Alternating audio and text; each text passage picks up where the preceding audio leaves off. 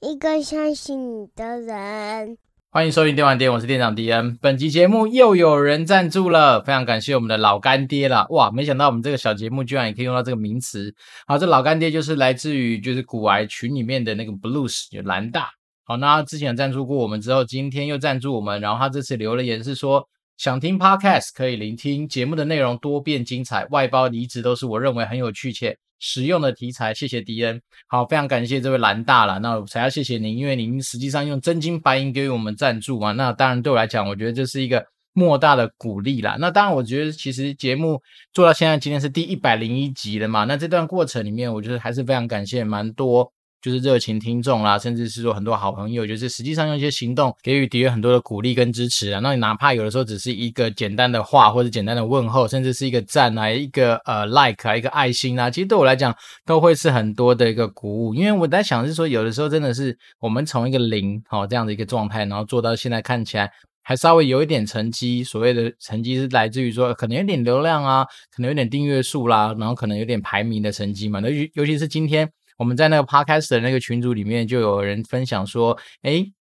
现在那个 KKBOX 好像有提供那个，就是他会帮你生那个逐字稿，哈，类似于就是我们今天节目的逐字稿这样的服务功能。但是它有个门槛，好像你要有个五十个关注数吧。那我本来想说，因为有些人就在分享说，哎，五十个关注数好像他们离那门槛有点距离嘛。那我在想说，我也不抱任何的希望，就没想到我今天登录 KKBOX 时候发现，哎，我居然刚好符合这个门槛，就是哎，我们好像。能够有这样子的机会来使用这样的新的功能，所以我只能说，呃，这段期间这样走下来，就是还蛮感谢，就是身边周遭的一些好朋友的帮忙啦。那虽然说你说那个五十门槛数也许没有很高，但对我的那时候来讲，就觉得，诶发现也算是我们有符合这样游戏规则，就还蛮开心的。好，那今天在节目开始之前呢，我觉得可以跟大家推荐一个我最近还没有追完，但是还是有在追的那个韩剧。好，为什么是韩剧？我之前说过，就是我觉得韩剧的节奏蛮符合我现在的生活模式啊，所以我倒是觉得韩剧是可以看看的。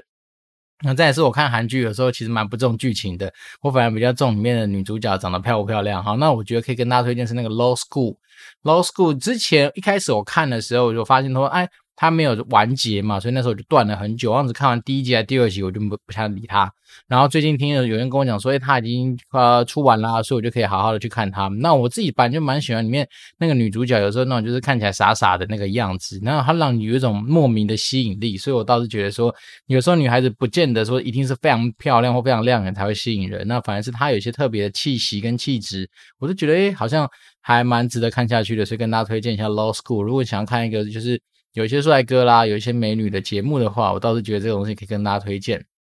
那呃，今天最最近的确诊数，相信来说应该就不要像没有像之前一样这么样的严重嘛。所以，比如说我小孩子呢，如果在没有意外的情况之下，我们上下礼拜就可以送他去幼稚园了。那这对我来讲，其实也算是一个蛮有趣的一个过程啊。就是说，我们实际上收到一些通知啊，入学通知的时候，它里面字里行间讲了一些话，你无形之中就会勾起一个，就人家很多人说，哎。送小孩子去幼稚园，可能会爸妈开始跟着哭的那种状态。好，因为它里面提到说，哦，虽然说，呃，爸妈不用担心啦，我们会好好照顾小孩子啊，然后担心你只要把他送到的之后，你就可以离开啦之类。那那时候我就要开始脑袋里面就冒出蛮多的画面啊，就是那种包括什么，呃，以前小时候可能被爸妈送去什么营队啦，然后爸妈就直接跟我们转头说拜拜，然后就离开的那种状态。那我那时候想说，那我小孩子会不会有一样的一个心情啊？我是不知道，但是当下看到那些。就是呃资讯的时候是觉得说，哦哟，好像真的又是一个新的阶段的到来了。那我自己觉得现在心态都要去做一些调整嘛，因为下礼拜一送他去幼稚园，展开新的生活之后，我没多久，马上再隔两三天，我就要迎接第二个新生命的到来。所以我觉得其实下礼拜我想象到应该都会是一个蛮刺激的一周啦。那我觉得人生就是这样嘛，处处充满挑战啊，处处有一些是惊喜的东西，让我们等着我们去发掘。对，那包括说我在工作上面，其实最近也有遇到一些相对嗯蛮不是太开心的一些事情。那不过我觉得这种东西就是我慢慢会调试，因为毕竟我们要秉持这个所谓的高级打工仔的这样子的一个呃精神跟信念。然后所以一旦有发生什么相对不如意的事情，我相信都可以透过自己的一些正向的一些思考去把它做一些转换啊。因为能够改的就改，改改不了的话我也没办法，我极限也许就在这边。但是我觉得。我会尽我所能的东西去做到，就是比如说不管是长官啊、同事啦，或者说其他人所期待的一些东西，那我觉得这东西至少是一个打工仔可以去做的。那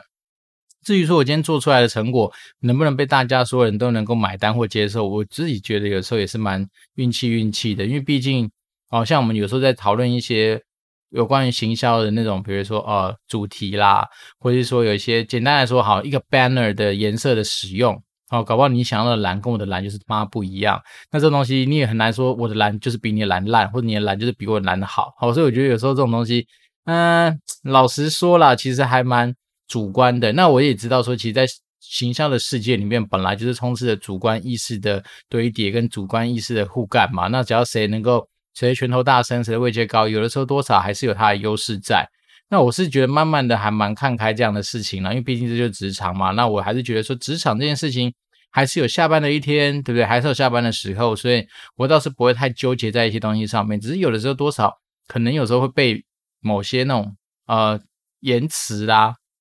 或是也许大家是无心的啦，可是那种有时候那种就是刚好打到我的那种痛点，然后我当下就会觉得哦有点受伤。但是我自己觉得慢慢。啊，事后好，就是比较冷静的时候去看待这些事情，都觉得哦，好像还好啦，其实也没什么太大不了的事情。那只是说，可能自己有不足的地方，我们就持续去努力跟改善。好，那今天讲到，既然讲到努力跟改善啊，我觉得最近。嗯，也蛮多人 tag 我，因为毕竟我们是从动视暴雪呃前身出来的。那我先承认，动视暴雪跟暴雪娱乐是本来这完全两家不一样的公司。那只是说，因为呃暴雪娱乐被动视暴雪买走了嘛，所以当然他们在对外的许多新闻稿，当然都是以动视暴雪作为一个主要的沟通的一个主体嘛。啊最近我相信大家应该都知道说，哎，动视暴雪又被延上了，那延上的内容就来自于他们。可能有一些离职的高层有进行一些什么性骚扰，或者说职场上面一些相对比较不公平或者是不平等的一些状况。然后那时候我就看那些新闻的时候，我本来想说，哎，这东西好像没多久就来一下，或是说啊、有谁不满嘛？有些有时候是那种离职员工蛮不爽啊，就在那边讲。那我今天就是稍微多看了几个新闻之后，发现哎，这件事情好像没有想象中那么单纯呢，因为他有个新闻就报道是说，其实，在暴雪的总部，因为我自己现在也在总部工作过大概快一个月的时间啊，那我自己的体会是这样讲。当然，你说女性有没有比较多，我倒是没有那种感觉。但是女性的比例，因为没想到公布的数据是说，在暴雪里面，大概女性员工大概占百分之二十，而是百分之八十是男性。然后再是说，在比较高的位阶的的一些啊管理阶层，都还是以男性为主。然后再来说，它里面又推行一些什么兄弟会的文化，例如说什么嗯。就是什么呃，男生会喝醉酒啊，对女生做出一些性骚扰的行为啦，或是什么传女性员工的裸照啦，然后或是说呃，带着那种什么宿醉的那种醉意，然后来办公室上班，然后都在打电动，然后把那些工作都丢给女性。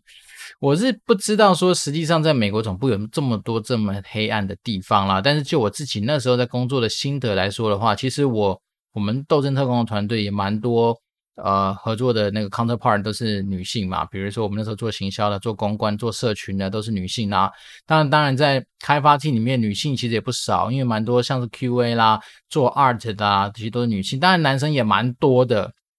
哦，比如说很多工程师啦，然后很多就是负责做呃游戏设计、游戏开发的，当然都是男性。我觉得那时候看到的现象是这样。那确实高层里面，呃，除了那时候有那个 Amy Moorhead 是那个 Mike Moorhead 他老婆以外，诶，好像哦还 HR 吧。但是我觉得大部分的高层呢，那几只巨头好像真的都是男生为主。只是我那时候没想到说，哦，原来我们处在的那个总部的环境，当时啊其实在呃私底下这么。波涛汹涌，跟就是有这么多我们知道的事情，但是我自己是觉得说这种事情啊，当然我们不在里面嘛，而且也不在那个地方，所以其实不方便评论太多啦。但是我自己是觉得说，当然有时候他们都会去访问那种所谓的离职员工嘛，那我相信能会离职多少还是有些地方会受到委屈嘛，所以呢。那有时候那种访问离职员工的话，他可能在这种东西的阐述上面，我不知道到底是先先想哦，不知道是真或假，但是多少可能都带有一些情绪上面的一些反驳。然后尤其是我觉得老外有的时候啊，对于这种比如说薪资啦、福利啦、人生相关的东西，确实是比我们中国人来的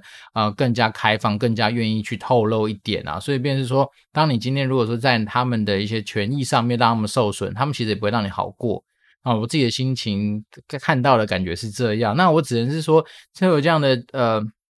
但里面因为这个新闻其实穿插了好多篇不一样的一个报道嘛，包包括说他们也去访问过之前的那个我们的大佬 Mike Moorhead 啊，然后还有像什么 Chris Manson 这些，就是以前那种元老级的人物，那大家们就会表达说啊，其实蛮多的嗯难过啊，然后蛮多的。抱歉啊，就是说啊，他们那时候好不容易营造出来的一些文化，或者说他们希望说能够呃塑造出来的平权这样子的一个精神跟文化，没想到其实实际上都没有办法好好达成啊。那当然这时候有人出来跳了出来打脸他们嘛，就是说那时候在服务的时候早就跟他们都已经反映过八百 N 次了，但他们屌就是不屌啊，他们就是没有理啊，所以就变成说现在有点状况，就是说大家各说各话。那这件事情主要就是州政府。好像加州州政府去控告暴雪这家公司，在这件事情上面有一些就是瑕疵啊，然后包包括说，嗯，首先当然就是性骚扰这件事情处理不当啊，然后再是里面的员工的分，呃，比如我们刚刚说男女比例的分配的不是很恰当，甚至是说很多管理阶层上面的安排的也许一些失衡等等啊，所以总之来说，现在就是一个州政府对抗，算是呃，不是说对抗啊，就是州政府跟就是暴雪这家公司在那边就是角力的一个过程。那当然，里面我觉得还是很多的那种细节的一些说明啊，包括说什么，呃，常常会有人那边讲什么黄色笑话啦，然后什么有女生在哺乳的时候从被哺乳室给赶出来啦，然后或者是说什么，呃，有的员工甚至被搞到就是那时候因为性骚扰的过程，然后搞到去自杀啊等等。其实我没没想到说，哦，原来有这么多。我所不知道的一些黑暗面在那个地方，但但我先说，我以我角色来说，因为毕竟我们不在总部工作，那甚至我那时候工作的那一个月左右的时间，其实也没有发现到这么多这样的状况啦，只能是说，呃，这当机我们就不予置评。但是我自己是想说，利用这样的机会来稍微分享几个我之前以前在职场上面听过或或是看到的一些算是鬼故事了哈。那我觉得今天就算是比较轻松的一个。开始来做我们下一个一百集的开始，那我觉得今天就不用太多硬主题，反而是说在职场上面，我觉得有些东西可以拿出来小小的提醒一下，是因为我们之前一直跟大家讲说，其实我们在职场上面，你要累积你的 credit 其实是很难的，就是说哦，你要建构出来你这个人的品牌啦，你要打造出你这个人的战功啦，其实有时候它比你想象中的还要困难跟需要时间。但是啊，你要被摧毁，你要被大家踩在脚下蹂躏，其实这件事情它的发生是很快的哦，哪怕是一个案件，或是哪怕是一件小事情，都有可能让你之前所做的一切努力就是功亏一篑。所以我自己是觉得说，与其是讲说我们怎么样去啊、快速累积我们 credit，不如先想想说我们哪些东西要先避开，至少你可能会在职场上走得比较安全一点点。那我觉得首先当然就是性骚扰这件事情啦，因为从我们前不管是在当 MA 的时候，在橘子的时候，在暴雪，其实都是一直被教育到说有关于性骚扰相关的一些处理，或是说啊、算是预防嘛。那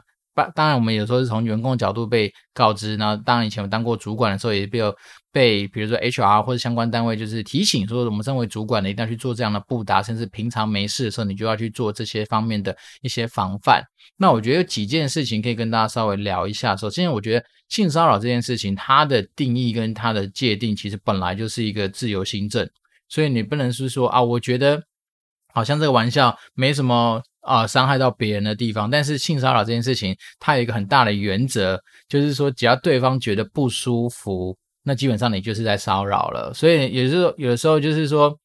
嗯，是因为它的标准很难以界定嘛，对不对？是辩证里面就蛮多一些故事或文章可以去做的，就像我那时候听过一个蛮有趣的，也算是蛮悲情的一个极端案例，就是某一个外商银行的，呃，我听过的案例是某一个外商银行的主管，然后他那时候就是，当然一方面他可能。在之前就稍微有一点点得罪人，但是他最后被处理掉的那个原因，就是因为性骚扰。然后性骚扰的原因好像是说，有些女员工可能跟他在开会的过程里面，然后感觉到不舒服等等，但是他也没办法去证明说他没有，所以当然这种东西就很容易被。人家冠上一些名号，然后确实到时候，因为当你没办法举证你自己没有的时候，可能多少就会有一些状况。那当然，因为性骚扰这件事情本来就真的是一个呃所谓的自由心证的一个东西嘛，因为你的感受跟我的感受可能不一样，可能我觉得好笑的笑话，你觉得很黄都不一定，对不对？所以就变成说，对我自己而言，其实老实说，我以前也是蛮常踩在那个就是有可能被处理的那个边缘，因为。嗯，老实说，我们平常上班的时候也是不见得是一个完完全全百分之百正经的人，所以我们当然有时候也会开个黄腔啦，有时候也会当然平常的时候是表现什么官腔的样子嘛，但是该开黄腔的时候也是会开嘛。所以有的时候，当有些女孩子觉得不舒服的时候，我那时候就觉得，其实我们都是在走钢索，是还蛮危险的。那这件事，当然我觉得要做得好的话，当然就是你尽量能够不要去往这方面去走，那当然就是一个最简单的一个避免的方式。但是有时候说实在的啊，我们就在游戏业嘛，以前在游戏业，那游戏业本来有的时候蛮多时候，你大家也都知道那种呃，在讨论一些呃案子啊，或者要做一些灵感发想的时候，虽然说不见得大家一定都要来做这件事情，但是我们那时候其实几个男的凑在一起，真的就是会比较往这方面去走啦。然后不知道是懒觉养还是干嘛，反正就是三不五时就是会拿一些东西来当成是一个引发大家思考的一个点也说不定。但是有的时候说实在是，真的就是因为。我们好像太自然了，然后太放纵了，然后刚好假设那次与会不小心有别的单位的一些女性，她们可能就稍微会觉得不太舒服，所以我只能是说，确实啦，在这样职场上面，因为毕竟这东西它就是没有一个标准，并不是说你今天讲到什么东西就等于性骚扰，而不是它就是一个感受的问题。所以如果可以的话，我当然是觉得说大家能够避免就尽量避免，或或是说你真的。你要百百百分百确保说你今天不是被阴的，那也就是变成说你可能在当下你要去录音啊，你要去收集一些东西，然后你要证明说哦，他当下听的时候也是笑呵呵啊，然后很开心很 enjoy 在里面，但是事后他突然反咬你一口，你至少可以说过去就是说，诶，他当下没有不舒服啊。好，因为以前我们在被教育说所谓性骚扰这件事情来说的话，通常也不是说你今天完全不做任何抵抗，然后就这么可能给人家扣一个。大帽子，而是说，好像是对于被骚扰的对象，不管是男生或女生，你还是要表达说，哎，我已经不舒服了，请停止。好，我不舒服了，或者是怎样，就你要表达到这件事情嘛。那当然，如果说有些人就是白痴白目，就是说你已经跟他表达说我不舒服了，他还说啊没关系，我要让你更舒服，干你娘，你就是活该。所以变成说，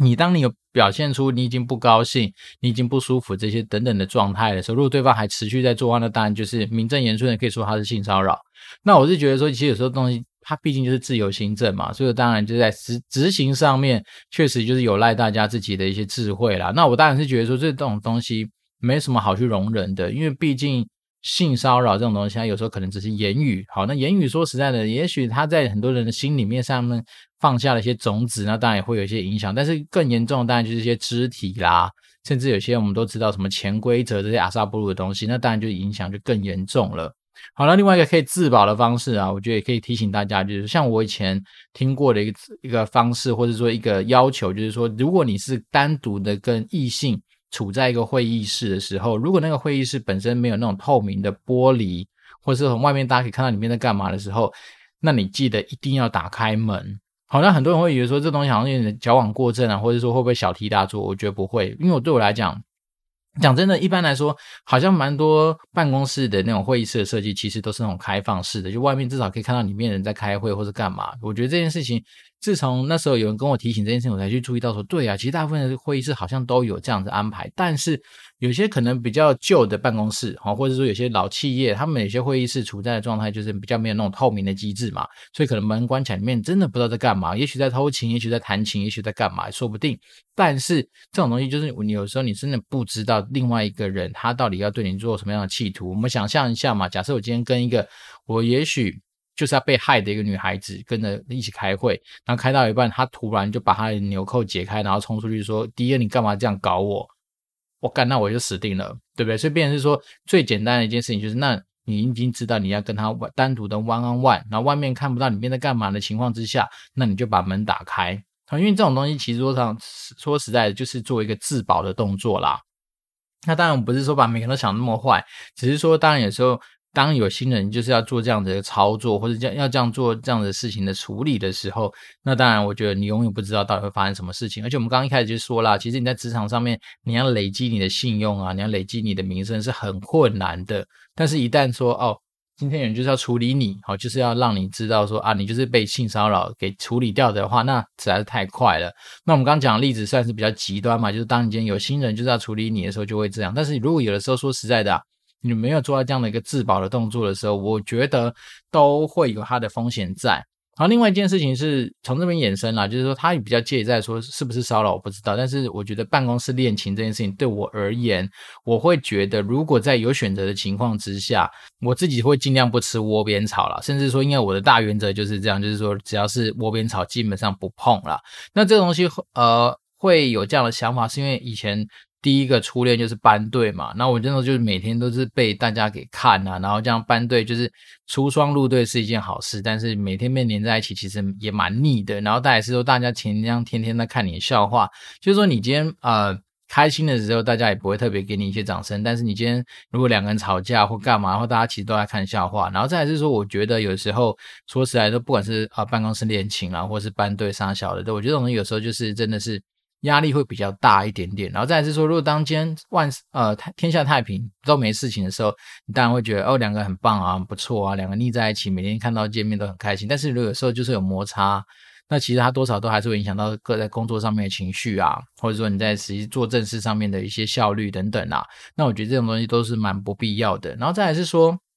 像我以前有听过一些比较有趣的案例，就甚至呢有那种就是一种已婚男、已婚女哦，然后在办公室里面搞个小三，或者说在办公室里面再去搞一些什么地下情的这种，我觉得其实这个东西就更危险呐，像他根本就在玩火啊！因为我所谓玩火是说，你今天如果按耐的好哈，或者是说你可能就是他妈懒觉比较软，那可能干个两次，然后就觉得算了，不想跟你再继续勾勾底，那也就算了。那万一有些人他妈天生性能力超好，然后搞到女生就是他妈要的不要，或者那。男的，就是哦，离不开那个已婚妇女等等的啊，那那其实就会扯到很多有很有趣的一些故事可以看。那有时候真的在职场上面待久，你就会看到这种东西。哇操，什么谁跟谁又一腿，然后那个跟谁又一腿。那有时候真的说实在的，那种啊、连续剧里面演的剧情，其实在现实生活中好像多少都还是有可能这样发生。但你要说这东西是不是是不是骚扰？我觉得它这个东西影响的层面比骚扰这件事情更加的严重了。因为毕竟它牵扯到男女私情啊，然后再来是说，有些人我以前听过一些比较好笑的案例，尤其是一些鬼故事，就是那种好嘛，像双方协议说我们就是互相来偷吃的，好，那彼此不要干涉彼此之间正常的家庭，但是谁知道可能真是懒觉太跟太好用了，对不对？用了爱上去，然后闪闪不了，没办法，或是说那女生的那个呃整个那种太性感啦，或者说他的一些东西真的太棒了，然后男的。离不开，所以导致说到时候就是扯上都嗯，不止在工作上受到影响，可能原生家庭也受到影响，然后就则真的是很有趣的啊。那我只觉得说，其实在职场上面，但求自己名声上面的好嘛，所以像这种东西，如果可以避免的话，就尽量避免了。那我刚刚一开始提醒是说，如果在你有选择的情况之下，能够不要做窝边草的一个啊、吃的动作，或者说跟办公室人搞在一起的动作，是真的会相对比较风险比较低啦。但是我们当然也有看到很多的好的一些案例嘛，好，比如说那种就是呃，在公司好不容易遇到自己的真爱，然后另一半，然后两个就是相处得很好，然后就是一直长长久久走下去，也确实是有，但是。实际上啊，我们还是回到那种所谓的理论或者学理上面的建议啊。通常来说，为了防避这件事情来说的话，其实是蛮不建议，就是夫妻或呃，因为男女朋友很难定义嘛。但是我们实际上以法律上来看的话，就是夫妻，夫妻基本上不要在同一个企业是相对比较好的，甚至说应该这样讲，至少夫妻不能够在同一个单位。哦，那当然，另外有那种所谓的上下属的关系的，那当然就更不行啦。或者说，你两个本身的那个单位有对公司的利益会产生一些，就是有些那种呃利益冲突，或者说有一些那种就是呃利益纠葛的情况的话，那当然更是不行啦。所以像是啊、回到暴雪好了，啊，我们以前暴雪每年其实都会受到一些公司内部要求，我们去上的一些训练，那里面有包括到说这种就是有关于身份揭露这件事情，那。揭露不只是说你今天是他的夫妻啊，男女朋友的关系，甚至是你是亲戚这方面，你都要去做揭露。那我自己是觉得说，我也蛮好奇，说为什么暴雪会被会发生这样子的一个呃被告的一个状况？是因为我们以前每年其实都三生五令的，要让让大家上很多类似发这方面的课，比如说平权呐、啊，然后职场霸凌的一些预防啦，性骚扰的预防啦，叭叭叭等等，这种课真的很多啦。那如果说今天他们今天调查或者控告的事情属属实的话，那我就觉得操他妈！那我们之前到底在在上啥小？我们之前到底在上那些东西是上爽的吗？而且他每次都用英文版，以前一开始就英文版，后面还好一点是有翻译成简体中文版。可是以前那些上课教材都是英文版，然后你这些老外他妈也到底有没有在看？那我觉得很莫名其妙。但是我只能是说，其实大公司在这种东西该做的时候，他其实真的就还是会认真去让底下的员工去。算是耳濡目染的吸收进去，尤其是我们刚刚说的，不管是骚扰啦、平权啦、职场霸凌啦、什么职场公安啊等等，这种东西属于已经算是个必修课，算是很基本的常识的东西了。然后，所以对于说我们今天回到今天的那个，就是看到了新闻来说，哎，暴雪被这样延上，然后是因为什么性骚扰啊、职场霸凌啊这些东西然后，我就觉得可能老外最近也许真的是。自从暴雪之前某些事件之后，可能工作也不是太如意啦。好，甚至是我们像我们是被就是哎，好，不要不要讲那个过去了，反正我们就是一个处在一个说之前算是水深火热的一个状态的一个呃员工的心情嘛。所以我觉得说，可能多少一些人都是因为这样子，也许在职场上也产生一些状况。然后再是说，他那个调查时间搞不好是好几年以前嘛，对。那我相信，呃，有些公司它其实就持续在进步，但是你说他有没有办法一次进步到位，我倒是也觉得。不知道啦，那我只能是说，看到这样的新闻，就回想到说，有一些职场鬼故事可以跟大家做一些分享。那我自己是真的还是真心的提醒大家，是说，当然有时候我们会觉得说啊，好像大家都处在一个很欢乐的情况之下，我们可能对于自己的言行啊，或者对于自己的一些开玩笑的尺度，就稍微比较没有拿捏的好。那我觉得这种东西在职场上面多少都有点危险，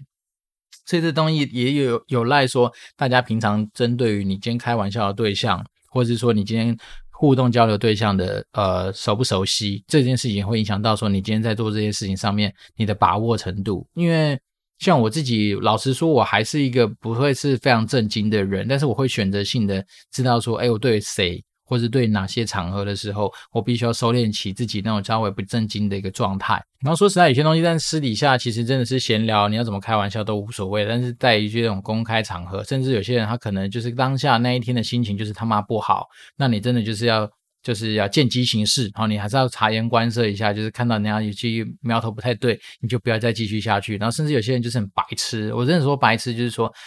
整个气氛或者整个现场的场合的状态已经都不太对了，然后那些人还会持续下去，就会觉得说，喂，干嘛这样子，对不对？干嘛这边今天不能够开玩笑？为什么今天以前都可以了，今天不行？干，你看今天就是不行。对啊，有可能他今天身体状态就是不好，他今天也许他今天的状态就是危险期，所以他不行。或者今天你男生就是他妈的可能心情比较低落，就是不行。或者你今天就是刚好屁股刚裂，所以有点痒，不行。等等，反正。你不要去帮别人去找理由说为什么不行，反而是人家告诉你不行，你就是好好的乖乖的接收到这样的讯息，然后就闭上我们的嘴，这样就是最安全的一件事情。对，那我自己是觉得说，其实，在职场上面，说实在的啊，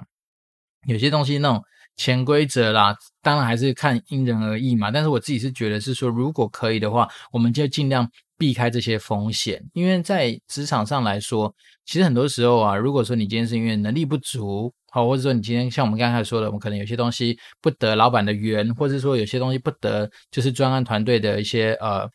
喜好，那那当然就算了，因为这种东西有些是个人就是喜好的问题。但是你对于这种道德层面的一些影响，我倒反而觉得这种东西真的是很危险。好，因为我想你想想看，如果说今天我们刚刚讲的那个例子是一个外商银行的主管，你因为他妈的性骚扰而被革职，而被 lay off。那你到下一家公司去找的时候，难道大家不会做 reference check 吗？那打电话到你这家公司就说：“哎，请问一下，之前他怎么离开的？哦，他性骚扰员工。干，讲真的，到时候大家会把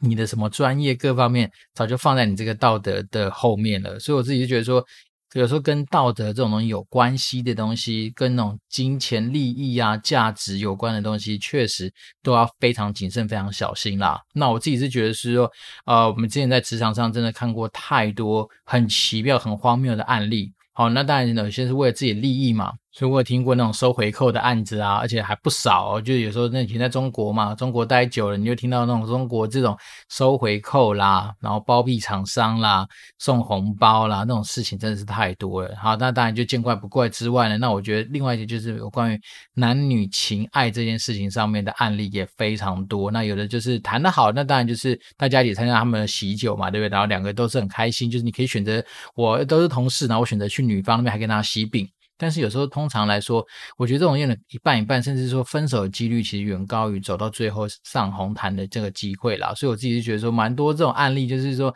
提醒我们是说，如果可以有选择的情况之下，当然我觉得男女朋友这件事情，还是打开 Tinder 啊，去滑滑 iPad 啊，用用 Sweet Rings 啊等等其他的那些软体去找到外面的机会，我觉得相对来说都会比你去谈办公室恋情来的好。然后也是在是说办公室恋情这种东西啊，我觉得只有在一开始的时候可能会觉得。很赞，很新鲜，很棒，大家很羡慕。但是说实在的，我觉得人有时候天生就是喜欢看人家出糗嘛。